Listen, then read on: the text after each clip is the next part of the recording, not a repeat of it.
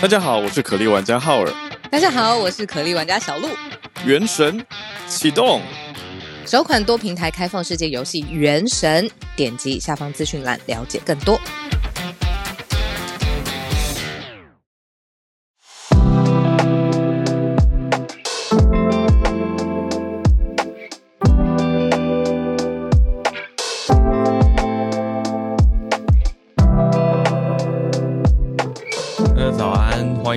今天九月二十九号星期四的全球串联早安新闻，我是浩尔，跟大家一起度过早安新闻的时间。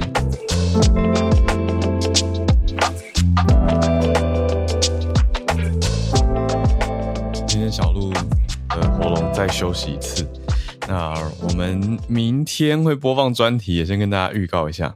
好，所以今天呢是我跟大家在一起啦。所以今天开始要先讲什么呢？延续昨天小鹿也觉得很不错的，我们就开头先来个听友信箱吧，再跟大家聊一下社群的题目。今天听友信箱，我觉得是一个很经济实用的，应该说是 economical，就是经济。大家学一下这个很关键的英文单字哦，早安英文，好像很久没讲早安英文了。好，大家知道经济实惠就是 economical，就是很节约啦。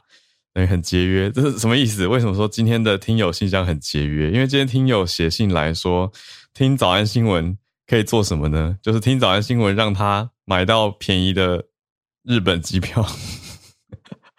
什么意思？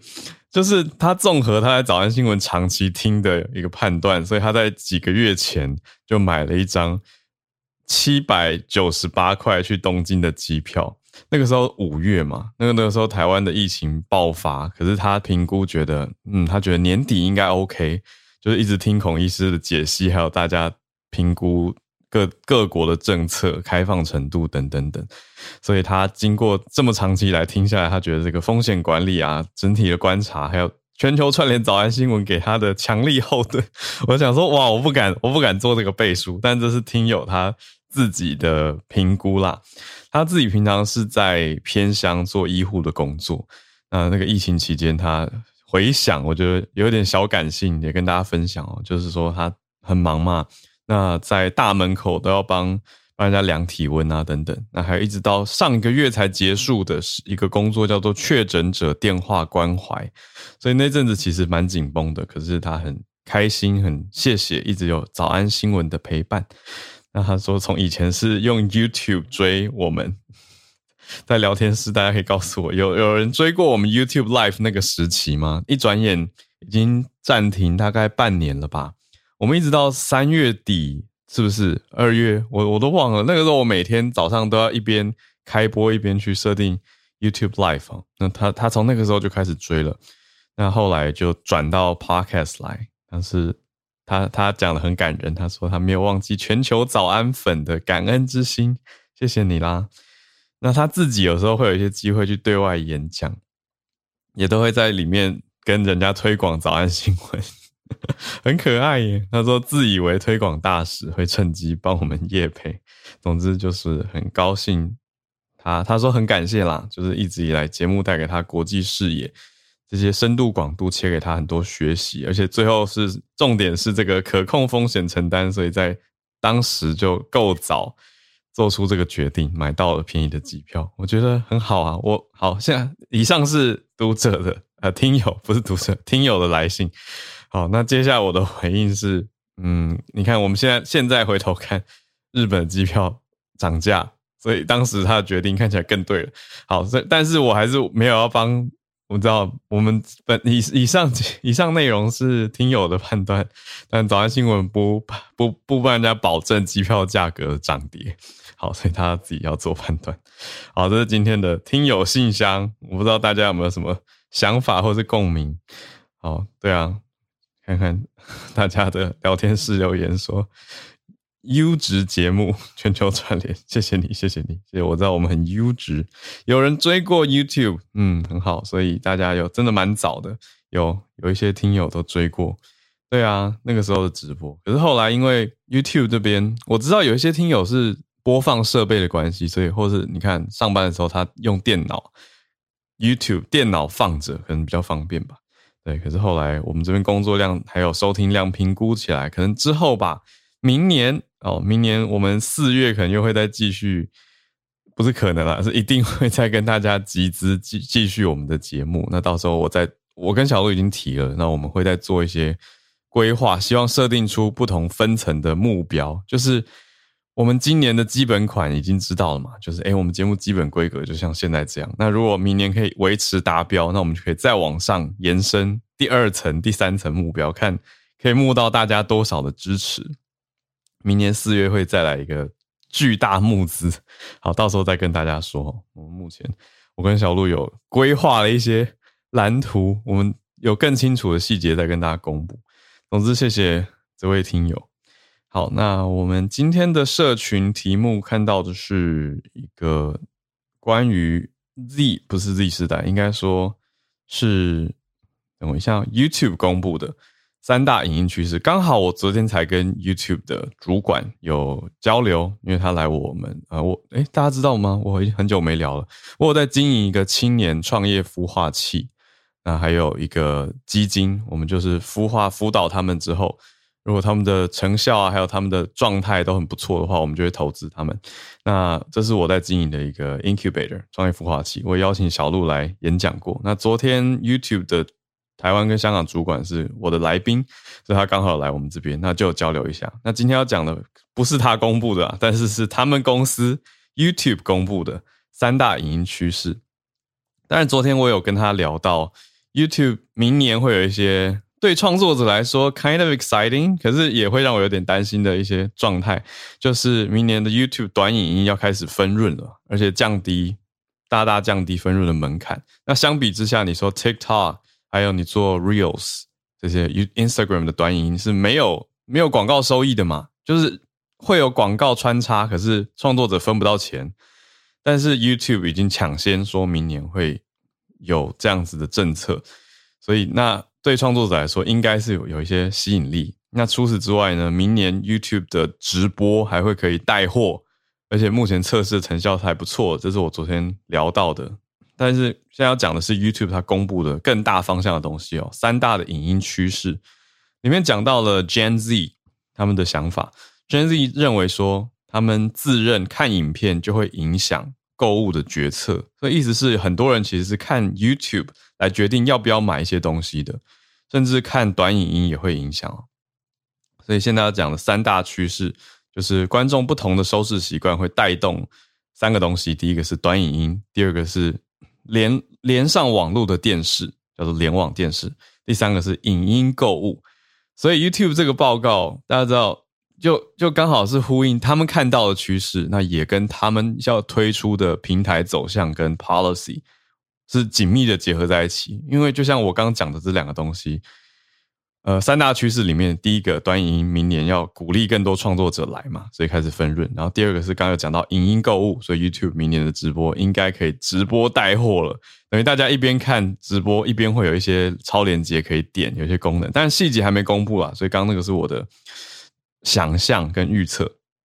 可是我想应该不会相去太远哦，所以因为这个方向让蛮多人会想说，哦，那终于更可以直接有一些商业收益或变现。我知道有一些人不喜欢，很讨厌“变现”这个词。我每次去参加一些活动，只要台上人讲变现，我都感觉到现场气氛都会瞬间改变。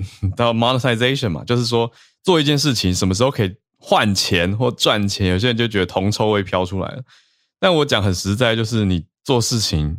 不是，人活着不是阳光、空气、水嘛？我们不是植物，对不对？所以就是会需要有一些比较长远的规划跟资金的考量啊。所以我我是不会把变现当成是一个什么不好听的字啦，它就是一个很很中性的事情，好吧？总之呈现出来的三大趋势里面讲，短影音每天平均有三百亿次的观看，这当然是很爆量的。听到就会觉得哇，真的有这么多人在看短影音，就是像 TikTok 的这种一直往下滑，一直往下滑，几秒、几十秒以内的这种。那第二个趋势就是连网络的电视，也很多人发现说，诶，YouTube 的观众越来越喜欢把 YouTube 投影或者连接到网络，呃，有网络的电视上来看了。那用这样子大一点的荧幕来看比较长的影音，收看的比例增加，比去年增加九成多。所以今年六月，台湾人有多少呢？台湾的数据是每天看 YouTube 的长影片时间超过八十五分钟，而且最长是在晚上八点到十一点的时候，台湾这边的数据。那长影音也很多人是连上电视看的，可是他没有讲很细，是说他怎么知道大家观看是连上电视还是在自己的小装置看？好，那第可能是抓一些相关背景数据吧，这边没有没有报道很仔细。那第三个趋势就是 YouTube 对购物的影响。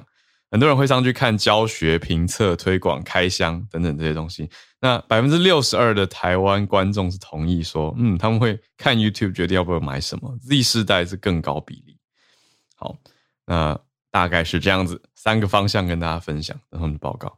好，进我们今天的新闻盘点了。今天新闻盘点第一题大题目，可是慢新闻，重要要追的就是台湾政策法。我们讲过的台湾 Policy Act，之前参院的版本。已经跟大家初步提过了嘛？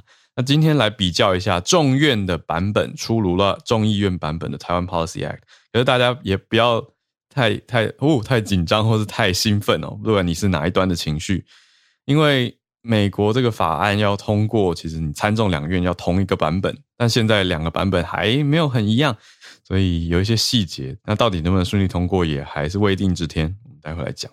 第二题是。一转眼，我我们本来你知道吗？我们本来从礼拜一就想跟大家提这题，现在已经礼拜四了。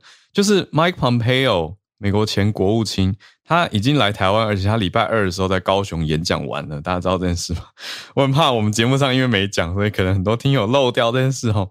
就是他也不算是超低调，可是他这次没有，的确没有是像像裴洛西一样这么高调的来台啦。但他已经来台，而且在高雄演讲完毕。但现在的重点，我看到的是，嗯，昨天我终于看到对岸的，会不会有人问我说，对岸是哪里？好好，you you know where it is？好的回应，朱凤莲的回应。但我看到的重点是，这一次我们这边陆委会的回应还蛮呛的。我陆委会说，对岸无权智慧，呜。好，呃，对对岸等于就是批评说，庞佩奥你要怎么可以就是去台湾什么的？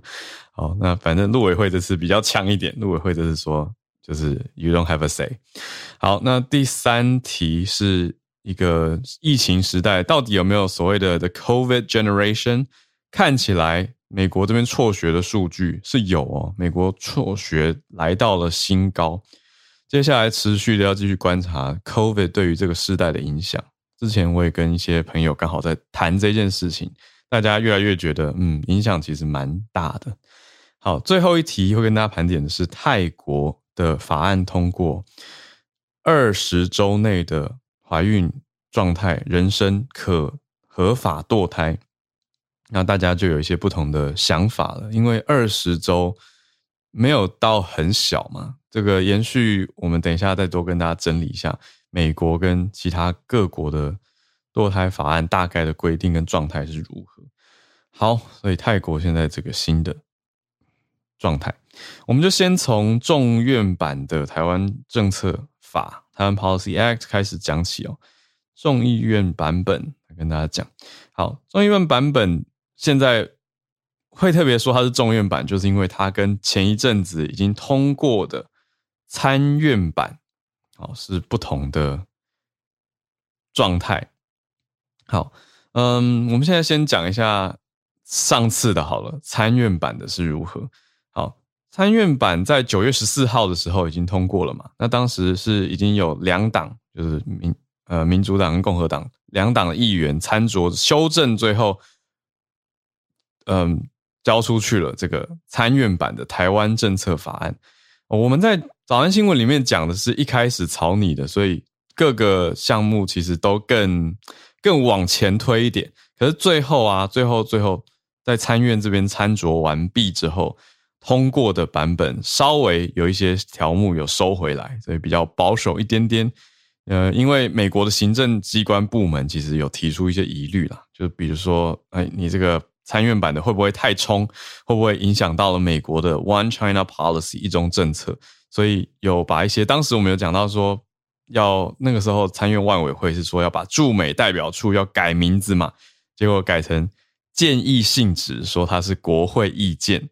好，当时本来那条很大嘛，那接下来还有说要移除美国在台协会处长任命案，要由参议院同意的这个要求。就当时本来里面条文就写到说，参议院要同意 AIT Director 是谁，可是现在这一条也拿掉了，所以不用经过嗯参议院。好，所以这是大概参议院的一些微调，因为到时候还会有变动，所以我们先可能会有变动，所以先讲到这。那现在要讲的是新的，就是又新出炉的是众议院由谁呢？是由共和党哦，由共和党这边提出，是他们有带头的众议院的版本。所以相比之下，跟之前参议院相比呢，反而众议院留下了那些敏感的条文，就是共和党现在领导的版本是冲在比较前面，像是 AIT 处长任命，现在反而是众议院说还是要保留参院同意。那另外还有计划，这个是一样的，就是计划未来五年要提供台湾六十五亿美元的军事援助。那接下来五年是蛮关键的时间嘛，所以大家也会。很认真的在看，现在这一个版本是共和党的众议院外外委会首席议员他在带领的，Michael McCall 啊，麦考尔他带领三十六位众院的共和党人来提出了这个版本。好，那他透过新闻稿就是讲说，很高兴啊，很自豪可以带领三十六位议员来提这样的法案，来协助台湾防卫等等等。好，那。嗯，等一下刚好可以顺接到第二题啦，就是诶，共和党在这件事情上颇积极。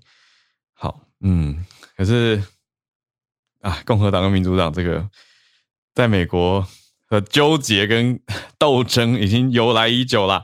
好，那这一次众众议院拿台湾这个题目，共和党拿台湾这个题目来推进，那要跟大家讲的重点是，接下来要继续看下去要看什么呢？就是现在问题重点是众议院版本的跟参议院版本的还有差异，所以两边其实还要协商啦。那最后要两院通过同样版本的嘛，才可以把提案递交给总统去签署，才会生效。所以还要再协调。现在诶，新的是众议院的不太一样，可能会会不会诶要退让，要调整，要修到跟参议院一样，才会再进一步。好，所以这一题先到这边。那我们也接下来持续去关注各家的分析跟看法，一定会有不同的观点。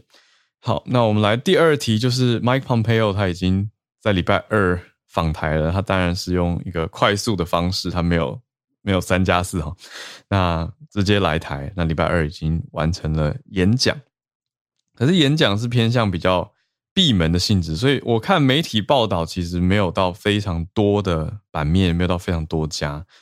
那看到的重点，就像我刚刚说的嘛，是，诶，毕竟它也不是完全保密，而是它还是半公开行程，所以就是公开行程啦，只是说在演讲的时候是闭门的状态。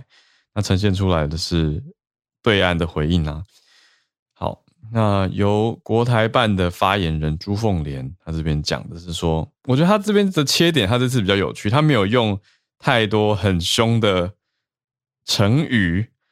哎，好吧，有，对不起，刚刚讲完网页就点开了。他说，Pompeo 都撞骗，然后重点是说他朱凤莲的用词在例行记者会上讲说，花了台湾老百姓多少的血汗钱，应该要有交代。好，嗯，这一次他的这个点等于是说要拉拢拉拢台湾这边比较不喜欢 Pompeo 的人，还有不喜欢目前当局政府的人嘛，等于就会合并成一个势力。那就会认同朱凤莲的这个说法，就是认为你看我们这样不是我们，我讲的是嗯好，我们 政府嘛，对，因为来台这是一定透过政府。那我看主要联络单位应该是立委赵天麟那边的办公室啦。好，那呈现出来就是嗯好，所以用这个角度，他的意思是要拉拢跟他同一个立场跟同一个角度的人来看，你看民进党政府让花了多少资源，民脂民膏，然后让蓬佩奥可以来台等等等。那来台参加相关活动，这次是世界台商会的邀请来台哦。那陆委会的回应是用书面的方式，不是在例行记者也也没有例行记者会啊，就是书面的方式回应说，Pompeo 是应世界台商会的邀请来台参加相关活动的，那可以促进台美的民间交流合作，台湾人乐见其成，中共无权智慧。好，下一句我觉得讲的蛮好的，是重点，就是更不应该刻意分化台湾社会。我觉得这句讲的很好啊，就是你看我刚第一个，我我的语言敏锐度，我会看到，哎，朱凤莲这一次没有把重点放在呃台湾政治，而是放在台湾政府花了多少钱，花了多少老百姓的钱，所以这一题就是要让民众仇政府嘛。我就觉得，哎，这一次他的讲法是比较是这个角度，就是带这样的风向。那我觉得对某一些人会中哦，就是在某一些我们的赖群组里面，一一定已经开始吵开了，就是有一些人开始就是做图啊，或者是这些一定都会有啦。好，那但是陆委会这句讲得很好，就是不应该刻意分化台湾社会嘛。那换成民众的角度，我就觉得那是大家不要 被容易被带风向，跟容易被分化。好，那陆委会讲重点就是说，中共接下来这一段也讲得很好，他是说中共应该要优先回应国际社会对对他们专制霸权对台湾的威胁胁迫引发的区域紧张的质疑来回应吧。也说中共应该要回应自己的经济问题，还有社会民生需求要先搞定，不要在那边刻意批评、粗暴的干涉台美的互动往来啊。然后陆委会最后一句说，这样无助于两岸关系的良性发展，所以。为呃偏凶啊、但是我觉得讲的很有道理，就是这次陆委会我觉得比较强一点啊、但是最后特别是这一段我觉得很优秀，就讲讲的没有错啦，所以跟我自己的感受是非常像的，就是尤其我们早安新闻讲到说，你看新疆伊犁的听友也跟我们回应，还有你看西藏，哎，就是讲起来都是叹气啦，就帮他们，我怎么帮帮到哪，就是转讯息到我们社团嘛，让大家看到。锁的那么严重，而且提供人民的一些状态还是很严重。那对啊，可是你在陆委呃，在国台办就是呛台湾政府花多少血汗钱让蓬佩奥来台，这样到底有真的解决问题或者有帮助吗？那蓬佩奥来台，当然他因为已经不是现在在职的官员，所以他是用还是个人的名义嘛，带着前国务卿的头衔来台。那你哎，就是大概是这样啦。总之，第二题先到这边啊。陆委会这次回应比较高调一些。好，那在第三题讲到这个 COVID 世代，真的有所谓的疫情世代吗？我们用辍学数据来看的话，是有的哦。而且这个点是辍学，有一些人是辍学之后也没有是也没有去工作。好，这是美国的一个数据，美国这边呈现出来的是从大学辍学也不工作人数加起来是。创下历年的新高。好，那这是 The Newsweek，嗯，新闻周刊美国这边的一个公布跟报道了。讲到说，美国的高中生，特别是这现在这一代高中生，因为这两年是居家的关系，就是虽然你说，哎，现在 COVID 到底是不是算是慢慢的有比较好呢？这个我们还不敢下定论哈。但是整体看到是，这过去两年的影响跟冲击已经很大了。有一些改成远距上课啊，有些校园关闭啊，等等等。那像是在 TikTok 上面还出现一个 hashtag 叫做 Not Going to College 的讨论，因为有这个 hashtag 代表大家在讲，因为 TikTok 是用讲话的嘛，是影音的，就呈现出你不管是用搞笑的画面、图像的演法，或者是用讲的讨论，总之就是有三千万点阅是在看这个 hashtag。所以很多人也甚至说，我的工作，我想做的职业不需要大学文凭啊。那有一些网红是讲自己白手起家，所以他等于回顾 not going to college 回应啦这个 hashtag 讲说，哎，我自己没有去念大学或没有去念 college，可是也许现在还做得不错等等等。总之，讨论度是很高的，但是呈现出来呢，Gen Z 他们在根据一个问卷调查显示。只有百分之五十一，就是一半左右而已的人考虑要去念四年制的大学，跟两年前的五月调查相比，减少了百分之二十。诶，这个落差倒是蛮大的，就是一个意愿落差。本来是七成左右的 Gen Z 会觉得，嗯，我们要去念大学，就是四年的这个大学。可是过了两年，现在剩一半，少掉百分之二十，有两成五分之一的人觉得他们。把焦点转向去思考，把投投资时间跟金钱花在哪里，才可以得到更多的报酬。嗯，所以这是意愿的调查啦，可是并不是一个实际上大学入学率的调查。我倒觉得我们这边是不是应该来一个？我们这边有一些大学老师 的抽样，比如说上次跟 Charles 老师就聊到一些学生的现况嘛。我觉得有机会的话，我们再跟老师请教，也许也可以当做一个观观察点或参照了。那现在另外一个机构的调查是青年失业率或是不工作率，十八到二十四岁调查出来，每六人就有一人他既没有念书也没有就业，所以他现在是无事情在做的状态。那等于就跟主流经济比较脱节一些，算是长期失业的状态，或是另外也相对负担了一个无大学学历的风险。嗯，可能接下来会不会有一些隐忧，我们要继续看下去。不过 Newsweek 这边采访的专家是说，要到二零六零年看人口调查，可能会更能够回顾。可是接也不是说接下来的几十年哦，一转眼还很久。接下来这几十年一定都会有更多的相关调查跟后续延伸的数据，我们可以继续看有没有这个所谓的 COVID generation 疫情的世代，那影响会到哪里？好，今天盘点的最后一题，泰国的法律放宽堕胎的限制，到二十周才设定成新的上限，可以合法的堕胎。这是泰国政府去年本来是设定到十二周合法，那现在进一步了，现在新公告是又多了八周的时间，等于是到二十周之内的女性都可以合法的堕胎了。但有一个但书啦，就是要通知公共卫生部门相关部门去发合呃他们所核可的医疗机构，当然就是要正规的医疗机构，而且要咨询专业医疗人员的意见。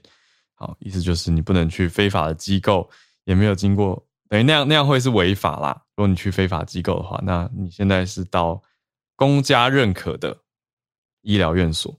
好，那在从前年。堕胎相关的法令呢，在泰国这边是宪法法庭说违宪，所以要开始修，那就修到去年是变十二个十二个礼拜。那现在相关修正草案又更进一步了，现在是放宽到二十个礼拜。好，那生效日是现在公告刊登之后的三十天，所以到下个月十月二十六号就开始生效了。嗯，那。就是刚刚讲的这些，那专业医疗人员会去评估，那咨询可以透过面对面或者是书信、电话来咨询了解她的状态，那评估也要确保隐私，让女生是做出不会违反她意愿的决定。好，那十二个礼拜以内的话，相关规定就更宽松了。就是只要医疗人员确认有堕胎意愿，医疗人员就可以直接以泰国医事委员会的规定来执行堕胎，等于不用再多那么呃多一道的专业医疗机构的评估跟咨询。好，所以就是确定他意愿就就要就可以执行，就需要执行。好，那现在的状态就是，如果超过二十周还是非法，可是各界就有一些讨论比较多，有些人就会说，哎，二十周。已经比较大了，就是会观测到更多的生命迹象、生命状态等等，所以大家其实也有一些不同的想法。好，但是目前公告给大家就是泰国最新的状态。好的，以上是我们今天的四题盘点，先从众院版的台湾政策法，再到 Pompeo，还有国台办跟陆委会的交锋，再来是疫情世代，不念书也不工作。那接下来会怎么样？那最后是泰国怀孕二十周可合法堕胎的新放宽限制。来，我们时间来到八点三十分，准备进全球串联的时间，欢迎大家来举手，来跟我们分享你所关注的消息。我已经看到几位听友整理好自己的分享，大家要感恩的心，我我真的是一直感恩的心。你看，每天听友大家自己因为很热血，看到想要跟大家分享的消息，就做了整理哦，来跟大家。上线交流，我非常的感谢。那我们今天第一位先邀请一阵子没听到你声音的 Eugenia，Eugenia 一直很关注妇女孩童相关的，还有社会面的议题嘛。那 Eugenia 今天要跟我们分享什么？早安。嗯，Hello 早，嗯、呃，大家早安，听得到我声音吗？可以，可以。好，那因为刚好就是 Howard 今天分享了就是新冠对呃教育的影响，然后刚刚是讲比较大学的部分，嗯，那刚好就是呃在可能今年初的时候，其实是有看到呃从世界银行，然后呃教呃教。联合国教科文组织他们一起发布的呃全球教育危机现状复苏之路这份报告，那他这边呢，他呃我想跟大家补充比较呃新冠对教育的影响是在比较呃中低年级的部分，那他其实他在呃提到是说，这个影响呢，它会有性别的差异，比方说对女孩的影响是更大的，那而且会造成说，呃，这些女孩的她们会有一些童工或者是性别暴力，然后早婚早孕的风险也会增加。嗯，对，然后呃，其实在，在呃最严严重的时刻呢，新冠疫情大流行造成全世界的停课是，是呃阻断了十六亿学生的学习哦。嗯，十六亿。对对对，嗯、那、嗯、除了性别的影响之外，对年幼的孩童的影响是更严重的。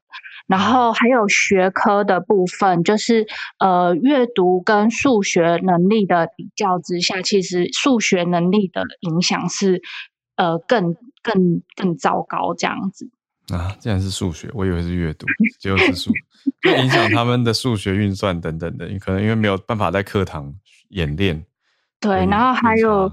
嗯，对，然后还有另外一个是城乡差距，就是如果是呃处在都市的话，影响会比较小；那处在就是乡村的地方的话，影响会比较大。嗯、那他也有提供一个数据是说，呃，如果是中低收入的国家的话呢，就是其实，在疫情前呢，就是如果学儿童到十岁还无法理解或者是呃阅读一段简单的文字的话呢，大概是。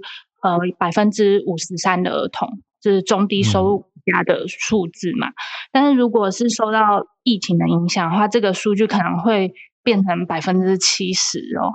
嗯、就是到十岁还没办法，呃，就是简单的文字的理解这样子。嗯，对。那还有就是说，呃，这一代学生终身收入的损失总额可能会高达十七兆美元。嗯。那这个数字其实相当于我们目前全球 GDP 的百分之十四。对，那这个是呃，其实已经是二零二零年他们预估说，呃，本来这个损失可能是十兆美元，但是其实已经就是快要 double 了这样子。嗯，对。那这边是刚好听到 Howard 的呃这个分享，然后所做的一些补充。嗯嗯，谢谢 Eugenia。听的是很很担忧，但是就觉得啊，对，讲出这个世世界现况，特别我们关注到疫情对各个地方冲击大小是不一的，所以很明显看到这个落差。嗯、谢谢于君娘。好，那我们继续连线到花莲的叶老师。老师早安。早，哈尔早。那、呃、今天要跟大家分享的也是跟 COVID 相关的，就是因为事实上从大概大家开始打疫苗以后，我就有听到说，我就有听到这个不同的女性说自己的这个经期、月经周期受到影响。嗯，那那个最近有一个研究，就是有一个研究出炉，它其实是用一个 App，就是因为那个，因为我们因为有些女性会用 App 来记。记录自己的周期，嗯，那他用那个 app 的资料收集了两万多人的资料，然后那个对照以后发现说，当然这是国外的资料啦，就是说国外他们发现说呢，那个就是呃注那个注射疫苗会造成经期的延迟，嗯，那当然就是说是这些人这些两万多个人里面呢，那个就是。大部分百分之八十是三十五岁以下，嗯，然后包括的人有这个就是英国、美国跟加拿大，然后其中三分之二的人是注射这个辉瑞疫苗，就是 BNT，然后另外有大概将近两成的人是注射莫德纳疫苗，然后大概一成的人是 AZ，嗯。所以大概可以下结论说，就是辉瑞跟 BNT 的确是对于经期有影响，因为毕竟大概那个三分呃，大概十分之九的人注射的是这个 mRNA 疫苗。嗯，那我在台湾这边听到的，其实啊，当然台湾没有做正式的调查，我觉得这可能那个等正式的调查以后，或许能更确定，因为我听到的。大概都是提前不像这个研究上面说的是延后，延后是不一样。对，嗯，那当然就是说这个研究里面提到的是延后大约一天。嗯，那我在这里听到的提前有的到非常夸张。曾经有一个朋友跟我讲说，他是早上打莫德纳，下午就来了。可是这个意思是跟他本来经期落差大概多少天？这个就是说，到底落差多少天，就是需要统计。嗯，那我自己的经验是，因为事实上在那个中央社，因为这个中央社的新闻里面，他有提到说，像。有那个妇女就是在注射第一剂的疫苗之后，嗯、那个经血量变多，然后经期持续时间也也变长，嗯、然后甚至于还出现经痛。我自己也有类似的经验。嗯，那当然就是说，我觉得这个应该值得调查一下。感觉上我在台湾听到的。嗯，那个我在台湾听到的跟这个国外的这个数据不太一样，可能是因为人种的差异这样子。嗯嗯，对。那想说跟大家分享，或许在座的朋友也有类似的经验。嗯，对啊，大家也可以，如果方便可以回应在聊天室，这样老师可以，哎，我们大家可以参照一下。因为刚刚讲那个研究是英国、美国、加拿大。比较多嘛，嗯，所以的确也有可能会有人种的差异。好，谢谢叶老师的分享，这个新的研究。好，那我们再继续连线到不一样的题目啊。我看到 Hurricane Ian 的消息，朱小汉要跟我们分享。Hello, 现场直击哦，对，你就在佛罗里达。嗨，早安。对，Hello，大家早安。本来是要这个度假的啊，但因为飓风来了，所以度假稍微延后一下。嗯，嗯这个。Ian 它其实是五年以来第一个直接袭击佛罗里达中部的飓风，而且是一个超大的飓风啊！它这个现在登陆的时候是四级，现在已经降到了三级。嗯，大家形容一下这个飓风有多大？就是它的台风眼有四十英里长，也就是六十四公里长。嗯，这个 Howard 也在佛罗里达生活过，就是 Howard 应该清楚，就是美国这边什么分量啊，食品的分量都比较大。是，然后这个飓风的分量也是出奇的大，因为上一个就是。直接横穿 Florida 的这个飓风啊，是二零二零零四年的这个查理，查理是正好就是它的这个台风眼只有五，就是五英里长，整个台风是能够 fit 进这个伊恩的台风眼里的，所以这是一个超大的，对，它是一个超大的飓风。那它是在昨天，就是二十四小时以前从古巴就是登陆古巴，然后过境，然后现在古巴已经是全岛大停电，就是整个国家是没有电的，在一片在一片这个黑暗、嗯、黑暗之中。事实上是直到一个小时之前啊，就是我们才看到从古巴传出来的这个影像，是通过美国的这个 CNN 啊得到的。那现在啊，它在今天今天早些时候，在这个佛罗里达的这个坦帕的南部 Sarasota 的位置啊登陆，在造成了非常的。所以你现在背景的声音是狂风暴雨？哎，没错，没错，哇，这个狂风暴雨敲打着我们这个可怜的窗户啊，这个今天晚上应该是噼里啪啦。好，这个嗯，所以它这个而且造成在沿海造成了这个非常多的海水倒灌啊，就像 Fort Myers，就是坦帕南部的一个还算比较大的城市啊，它的这个海岸基本上已经全部被海水所淹没啊，都已经这个海水甚至进入到了 downtown，然后在南部的这个 Naples，Naples 非这个看现场看，其实当时看新闻上看到就有很多车都直接是泡在这个水里，那因为它现在是在向内陆以大概每小时八英里的速度移动，所以预计到了午夜，也就是啊将近四个小时以后，我这里的风速应该是最强的。而且到时候我应该会处于这个台风眼里边啊，然后到明天早上的时候，这个台风飓风应该就会过去啊。所以如果明天这个如果还这个呃健在的话啊，这个朱小汉会在 Facebook 上跟大家报一声平安。嗯，的，就是这样，谢谢。哇，真的是注意安全，特别是小心玻璃窗户的状态。刚听那个狂风暴雨的敲打，实在是觉得希望他赶快度过。还好听到目前是 Category Four 已经减到 Three 了嘛。可是还是会有点担心，因为这么大的一个飓风，就希望灾情能够越小越好。谢谢朱小汉的分享，现场直击风雨声，让大家听得很有临场感，也会觉得哇哦，这一点说起来，我倒觉得我在佛罗里达生活的短期，我去迪士尼工作的时候嘛，就觉得那那边的跟台湾很像的，大概就是湿度跟 温度吧，就是都是偏湿热的。对，可是我没有经历到台风和飓风。对，现在听起来声音也是蛮像的。好，那我们再继续连线到诶，第一次上来跟大家分享的听友，谢谢你整理题目上来，是 Lin，Lin 要跟我们讲澳洲的消息。Lin 早安，你人在澳洲吗？哦，对，我现在在澳洲。嗯，好。对，然后这个新闻就是，嗯、呃，在上个礼拜四的时候，嗯，澳洲最大的电信公司之一 Optus，也就是有点像台湾的台湾大哥大，嗯。然后遭到了网络攻击，然后有将近一千万人的资料被骇客索取了。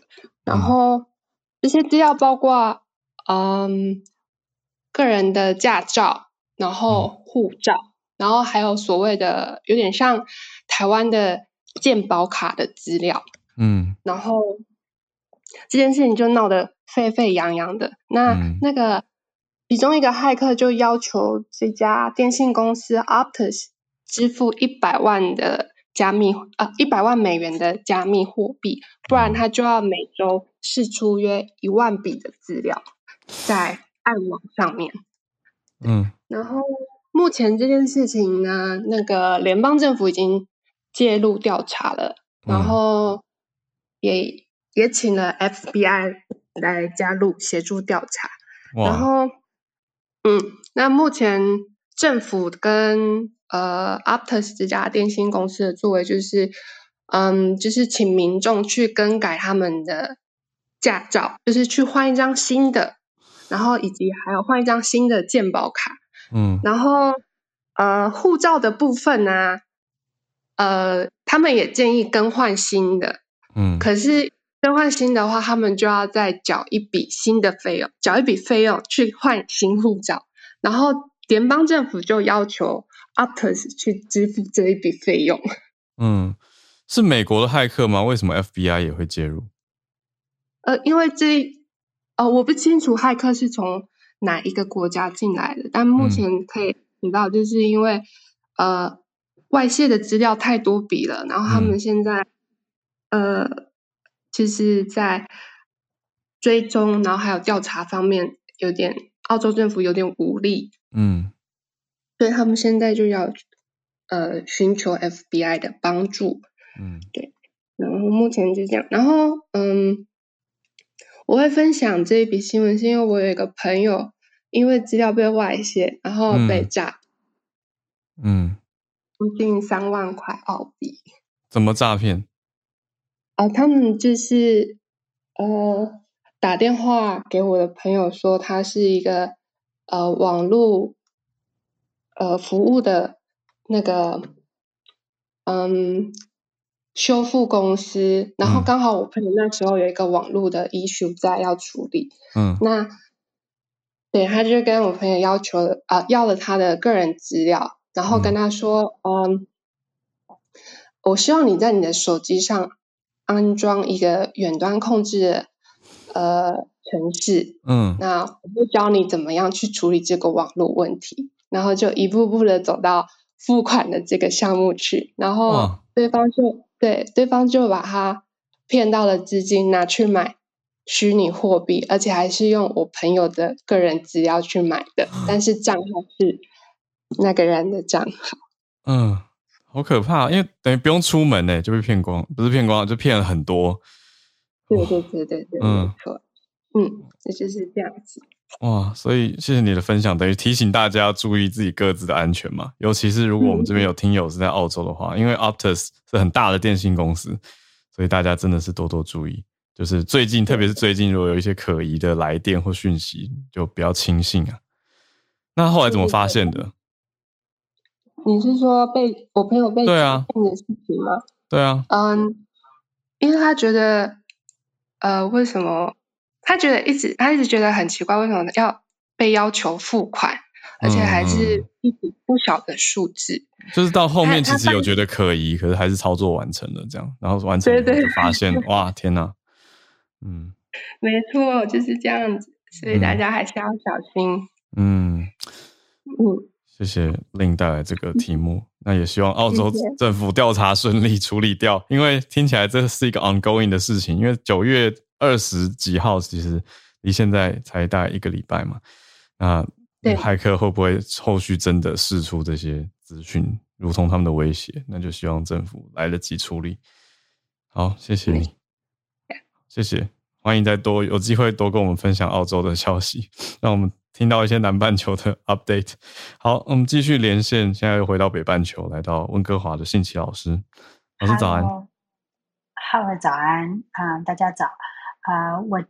今天要分享的，嗯，先说一下，我们这个星期五就是我们的加拿大 Truth and Reconciliation，它叫做真相和解，真相和解纪念日，嗯，让所有的公家机关、学校全部都停课，就是用来 observe 今这个重要的节日。嗯那，嗯，刚好这个新闻，我觉得其实是蛮有历史意义的哦。因为过去所有的石油公司，他们在北美呢赚钱或是嗯获利，其实好像对原住民的的影响或是分配，其实好像完全都跟他们没有关系。但是我们的土地是属于他们的嘛，嗯、所以我想说，我今天带来这则消息，它它是应该是三个小时以前公布的。嗯，um, 是一个最大的原住民购买石油公司股份的交易，他花了嗯超过十亿的加币，购买了十十一点五七 percent 的一个石油公司的啊、uh, 的股股份吧，应该算是股份。嗯、那嗯，总共这样子的，要把集资集起来去购买这样这么大一笔的费用呢？嗯，参与的有二十三个族群，嗯、那这我们我们叫做 First Nations and Métis，我不知道嗯，早安新闻 Métis 有没有提过？Métis 就是嗯，Métis 就是嗯，以前是泛指法国人跟嗯、哦、法国移民跟原住民嗯混血出来的原住民叫嗯嗯。后代叫做 Métis，嗯，那。加拿大的石油呢，是从油砂来提炼的。那这个是发生在亚伯特省，就是嗯，如果大家知道那个班夫公园，还有路易斯湖，这就是在亚伯特省。那亚伯特省跟萨省的这个很盛产油砂，那是从油砂里面提炼出来的石油。嗯，嗯，就像亚伯特省省长说的，这是正式进入一个新的时代。新的时代，它基本上是，嗯，让，嗯，原住民他们原本就应该要拥有，然后能够，嗯，共同获利，成为正式的 partner。嗯、那我想说，在星期五之前发生这样的事情，其实是可喜可贺，有意义。嗯，对，很有意义。对，我想询问老师，呃，不好意思打断老师，嗯、那个标题上的 consortium，它意思是一种联盟是吗？然后您刚刚提到二十三个。有二十三个族，有二十三个组，对。哦，所以用一个联盟的形态来跟这家呃，算石油公司一起购买，哦、对，因为呃，如果单一一个组，其实他们根本不可能有这样子的资金，而且还有一个银行，嗯。啊、呃，特别赞助他们蛮多的钱的，其实嗯，嗯，他是讲说两百五十个 million，嗯，哦，两亿五千万，对，嗯。了解。那我我、嗯、我我解释一下，就是你刚刚说的辍学，嗯、在在我们加拿大，嗯，我们并没有看到学生觉得，嗯，不应该来念书，反而是更多的学生申请要来念念大学了。嗯，老师说的是温哥华这边，您的您的任教学校观察到整个 Canadian 哦，是整体加拿大的 University. 对。嗯，整体加拿大那，但是就是说，我们是有观察到，嗯，医学院的学生他们去考国考的时候，其实有受到影响。嗯、那所以我嗯，没有考过的人变比较多。哦，嗯，所以这个是还需要继续研究追踪的。嗯嗯嗯。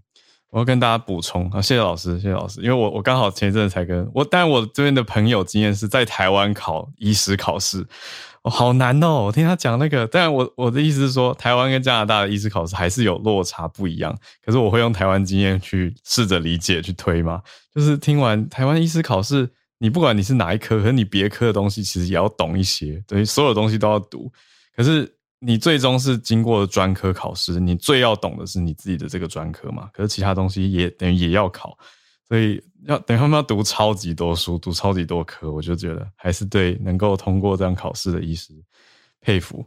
对，那生活中我们可能平常不会知道太多细节，就是你去接触的医师，你也不知道他哪个专科有过到哪一个程度。说实在的，对，但是。但是，嗯，就是医师自己会心知肚明啊，他们自己圈子内会很了解这个状态。那从就学期间一直到毕业，对我个人的一个小小回应。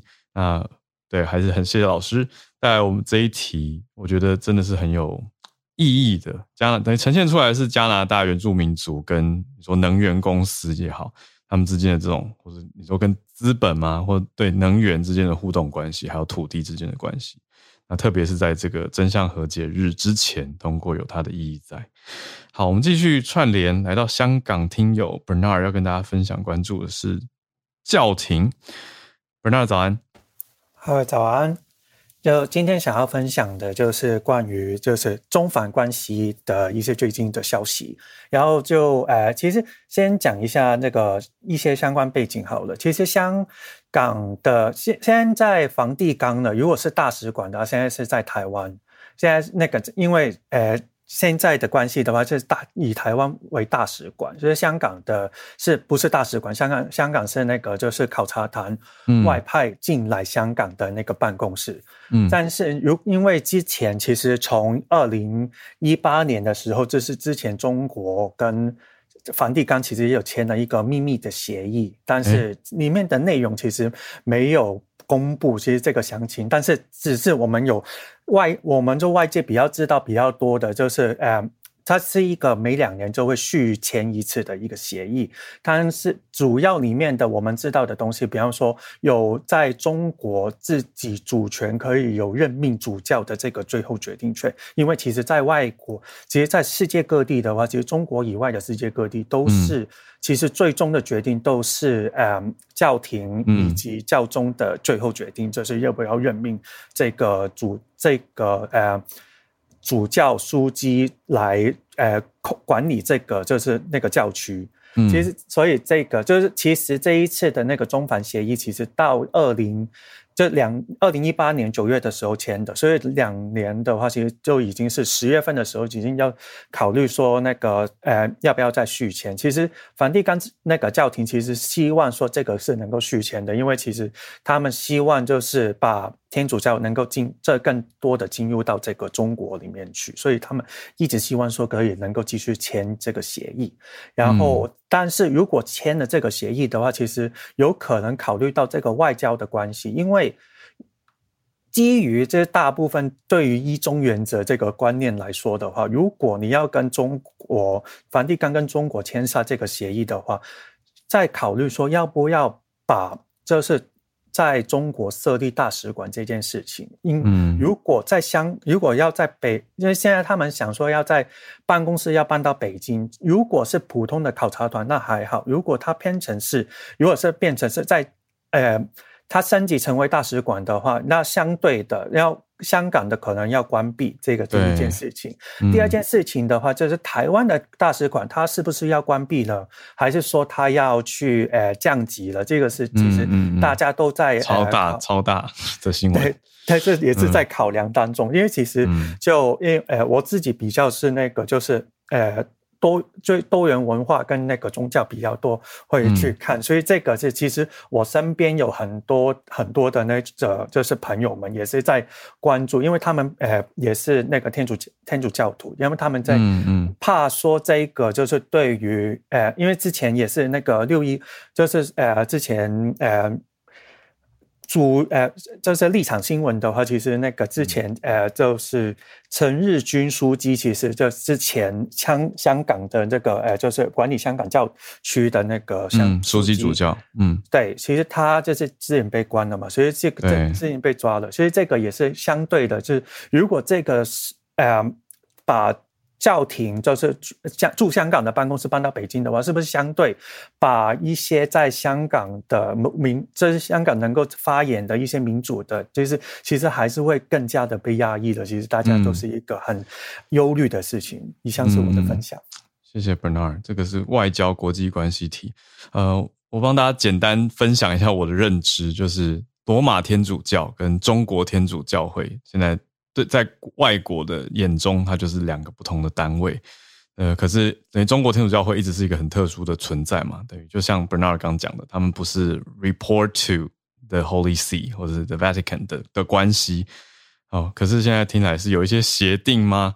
这个一八年的协定，我听了会觉得有点，呃，要多了解一下。那可是这个整个事情，就我的认知，我觉得我可以理解的矛盾点是，因为教廷承认是中华民国代表全中国，所以他的角度并不是走一个台湾，而是你知道，就是中华民国是 China Republic of China 的代表，所以。